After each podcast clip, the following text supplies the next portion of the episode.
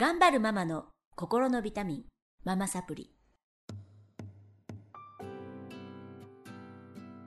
皆さんこんにちは、えー、ママサプリの時間がやってきました。この番組は上海から世界へ聞くだけでママが元気になるママサプリをお届けしてまいります。ナビゲーターは私今日がお届けします。えー、今週も先々週から引き続きまして、えー、今ね、えー、会社の方を上海コールコールコールコール文化传播有限公司。っていう長いんですけどね、ちょっと名前。いつも言えないんだけど。そういうなんていうのかな。ウェディング。あのご自身がウェディングプランナーだとかお花の教えたりとかされてたことを生かして、まあ、女性のライフスタイルを支援するあの企業を設立されたリュウさん来ていただきまして、まあ、私たち2人とも多分同じぐらいの年齢で聞いてないんですけど えと子供の年齢もまあ同じぐらい。で子育てしてきた中でちょっと中国ママと日本のママで、えー、子育て論をねいろいろあの今今までの子育ての事情とか話していきたいなと思ってお呼びしてますが、えー、リュウさんのお子さんですね。日本で生まれて小学校3年生までは日本にいらっしゃった。はい。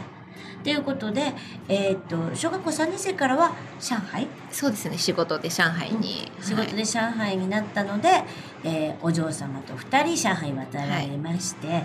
でうんと上海の学校に行かれたんですけれども何かこうカルチャーショックとかありましたか？娘さんうんないとも言えないんですね、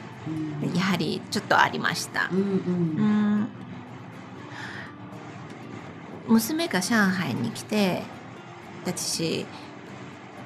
日本まあインターナショナル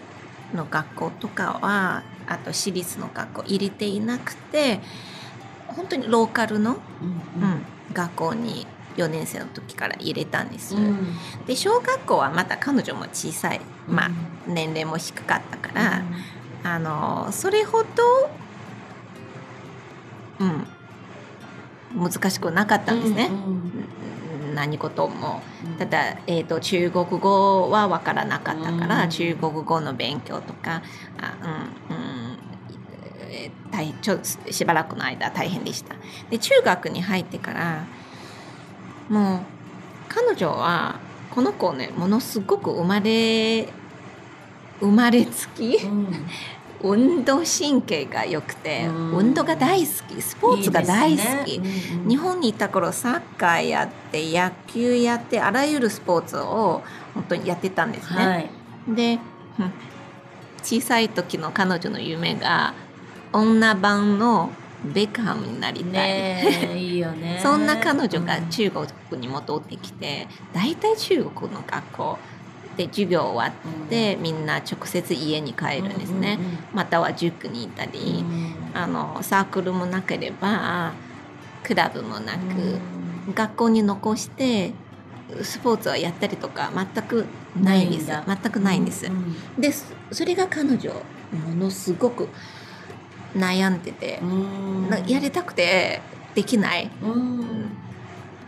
毎日イライラしてました。なるほどなるほど。そうなんですね。まあ部活があるのって日本の学校のいいとこですよね。はい、やっぱりうちの子たちもここでできないから憧れてますね。はい、でそれですごいいいとこだそうそれで彼女が自分で、うん、あのお友達を、クラスメートを集めてで何かスポーツこっちの子、まあ、あんまりスポーツもできないんです、うん、そんなにたくさん。うん、でみんなに何かこう教え,、教える？卓球教える？サッカー？あと野球？ね？キャッチボールとか？何かをじゃあみんながやりやらないんであれば私はみんなをひばってやろうって彼女は思ったりとかしてたんです。学校の先生はやっぱり安全問題とかで生徒さんが残ると先生も残らなければいけない安全問題とかで、まあ、ノー出されてあとその子どもの親たちも、やっぱり子どもさん勉強が大事ってみんな思ってるからスポーツやる時間がない。まあ、今はだいぶ変わってきてるんですけれども、まあその当時はね。結構8年前とか、うん、のことですのででその当時はやっぱりそういう皆さんからの積極的なこう反応がなかったから、うんうんうん、彼女もがっかりしまして、うん。うん、でもすごいアグレッシブないいお子さんですね。がっかりして。すごい旋風を巻き起こした感じですね。ね。それで、えーと、はい、先生からねあの彼女ここに置いとくのはもったいないと。もっとインターナショナルな、ね、あの土壌で育てたらどうだって言われてからありましたね、えー、そのこと。高校時代になる時に、中学の2年の時から、うん、だんだんだんだんまあ先先生すごい先生は可愛がってくれるんですよ。うん、でその話を先生から頂いてそこで高校の時から彼女を、えー、彼女に、えー、上海中学の国際部受けさせたんですが、うんはい、上海中学っていう名前なんですけれどもこちらで高校なんですけれども小学校からあるんですけどね、はい、あの山中っていうのはあの世界第一にもなった学歴のもう本当に優秀な学校でもう今全然入れないですよ日本人。だからすごい頑張られたと思う。ね。優秀だわ。でそこに入ってからすごい彼女が変わって輝いたと。輝き始めてものすごく変わりましたね。で彼女も今になってあのやっぱり行ってよかった。すごいですね。なんかそこまで聞くとねでその後アメリカの大学に行かれてるしすごくやっぱり自分の人生を選択してすごい主体性を持ってあのなんていうのかな人生を楽しんでる感じがしてすごい子育て大成功な感じなんですけど。いやそんなことないです。まあ一つ一つは大変だったんでしょうけど、うん、どうしてそんなに主体性を持ってあの好奇心旺盛で、えー、こう選択自分に合ったところを選択できる子に育ったんだと思いますか？子供と子供ああの親と子供のこう接する時間、うん、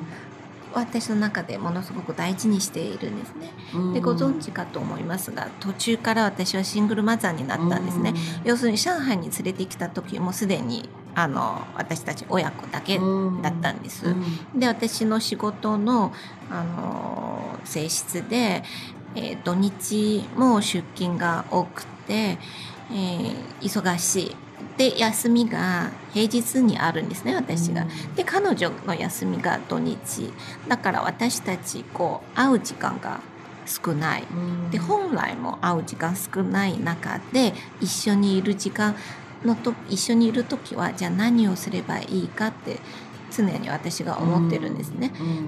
であのまあもちろん彼女の生活の面でのうん、ケアも大事だと思うんですけれども全部はできないです。限ら,、限られて時間の中で、ね、なので私はやはりその生活の面で私に代わりにできることはであの代わり代わりに誰かにお願いする。うんうん。代わりに私でもできできること、ね、そうです。ね私じゃなくてもできるようなことは誰かにお願いする。絶対そうです、うん、でえーと、アルバイトのアーイさん1日3時間しか、うん、あの来ていただかないアーイさんを、うん、まあ、雇ったんですね。うん、でそのアイさんがかの朝に来て彼女のお食事だけ作っていただいて、夕方彼女、まあ、学生さん子供たちで学校終わったらすぐお腹すく。そんな私が帰ってくるまで待ってつことはできないのでで愛が朝ごはんを作って彼女が学校終わって家に帰ったらチンする、うん、電子レンジで自分でチンして、で自分で食べて、うん、私が大体7時とか8時に家に帰るんですね。だから一緒にいる時間が少ない。で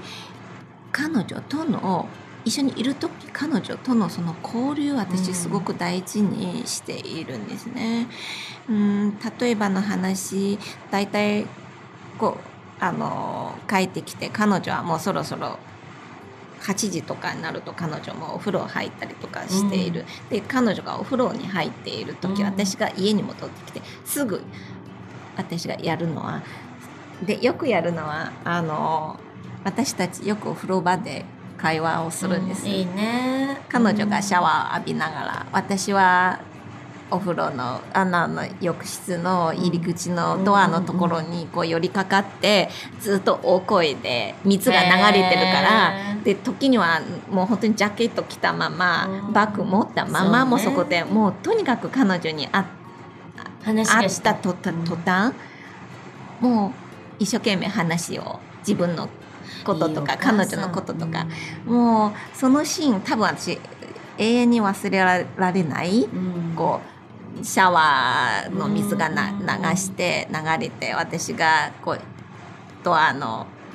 ところでこう寄りかかって大声で彼女も大声で聞こえない「ああもう一度」って「何?」ってこうおおずっと2人でこう喋ってで彼女が風呂から出てきても喋って私は彼女を追って部屋まで 彼女の寝室まで喋って、うん、だいたい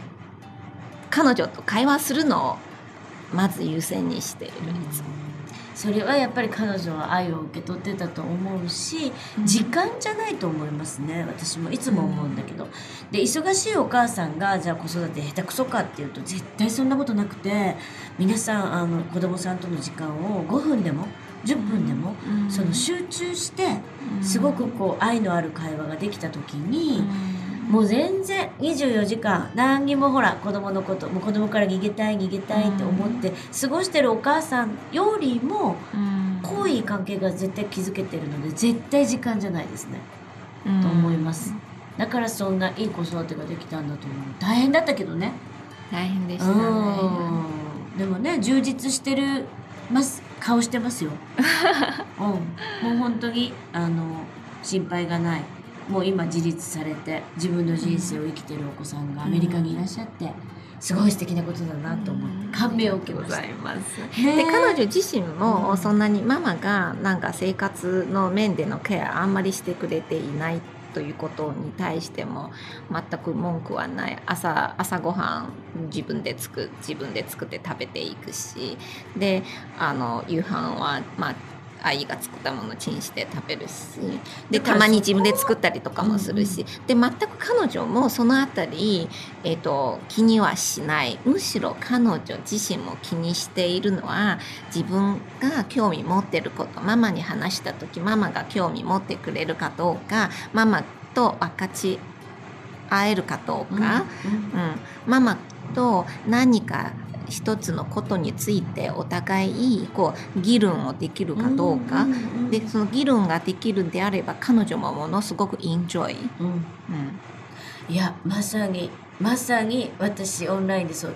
伝えてることですよ。それ身をもってご自分でね体験されたんだけれど、うん、あの本当にねあの皆さん世のお母さん一生懸命頑張ってるお母さん言いたいんだけどあの家事を完璧にすることが子供のためではなくて、うん、えっと、優先順位をやっぱりつけなきゃいけない、はい、もう時間には限りがありますから。なんかねよく私子供ちっちゃい時もよくねえー、午前中は仕事、えーと、お掃除してからじゃないと出かけられないとかね、はいはい、あの子供が遊びたい遊びたいって言ってるのに我慢させて、いやあの布団を干さなきゃいけないとかね、はい、今日は。それ大事？って思うの、うん、別に布団一日干さなかったって死なないし、はい、あの決めてることってたくさんあって、はい。はい、みんなべきで生きてるんだけど、あの家がピカピカじゃないとね、子供の教育に差し障るのか絶対そのことなくて、ね、あのその時その時ですごく大事なこと、はい、子供からのメッセージ、はい、その時の発育に大切な心のケア、ね、あるんですよ、うん、だからそこだけできてたらもう変な話。あとは誇りがあっても死なないし、はい、えっと、お料理できてなくてもいいし、あのもう本当に手抜きするぐらい。だから私のオンラインスクールのタイトルは「お母さんやめちゃえば」にしてるんですけど お母さんを辞めたら全てがうまくいくと本当に本気で思ってるんですけどあの全部はできないから、うんうん。しかもそのタイミングがあるんです、逃したらもう意味がないです。そうなんです例えば彼女が何歳ぐらいまでの時かな。彼女は彼女は、まあ、スポーツ以外映画も大好き、うん。要するに彼女の好きなこと彼女はあなたにママに、まあ、ママが自分の唯一のこう最愛の親族、うん。であのママに一緒に分かち合いたい。で映画見る時家でこう映画見る時もママにい真面目にママにい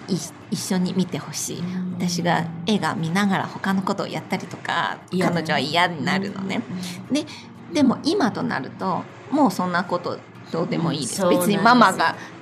一緒に見なくても。でだからその時しかない。時しかないです、その時逃がしたらもう意味がないの。その辺はぜひねあの、ね。子育てのママたちにそうねだからやっぱり何が一番大事ですかっていう質問を投げかけていただいて、あのうん。子育てしていただくといいかなと思いますね。何がその時に一番大事って本当いうのが、本当うん素晴らしいリュウさん素晴らしいことをお伝えいただきましたよね。ありがとうございます。えー、ではまたね次週もリュウさんの素敵なお話聞いてまいりたいと思います、えー、今週はこの辺でおしまいにしたいと思います今日はありがとうございましたどうもありがとうございました。